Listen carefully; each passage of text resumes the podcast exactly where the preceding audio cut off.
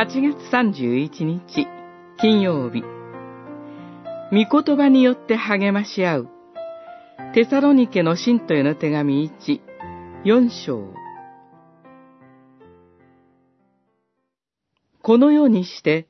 私たちはいつまでも主と共にいることになります。ですから、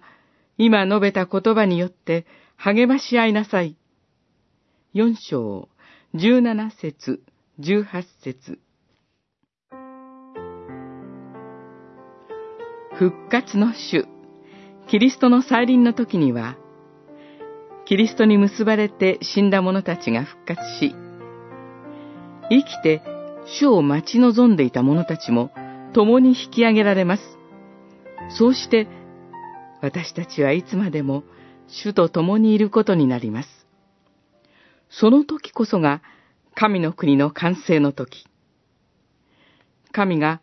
我らと共におられるインマネールの時です。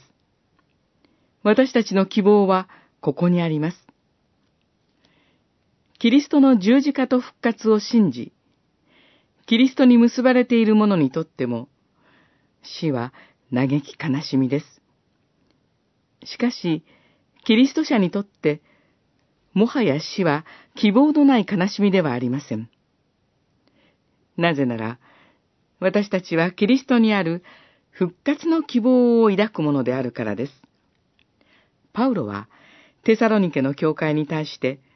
この言葉によって励まし合いなさい、と進めます。私たちは一人で聖書を読んで、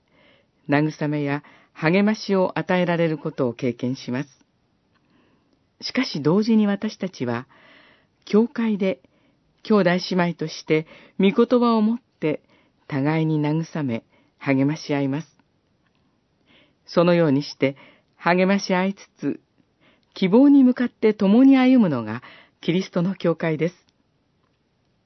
私たちは心から主の再臨を祈り求め、その時を待ち望みつつ、一日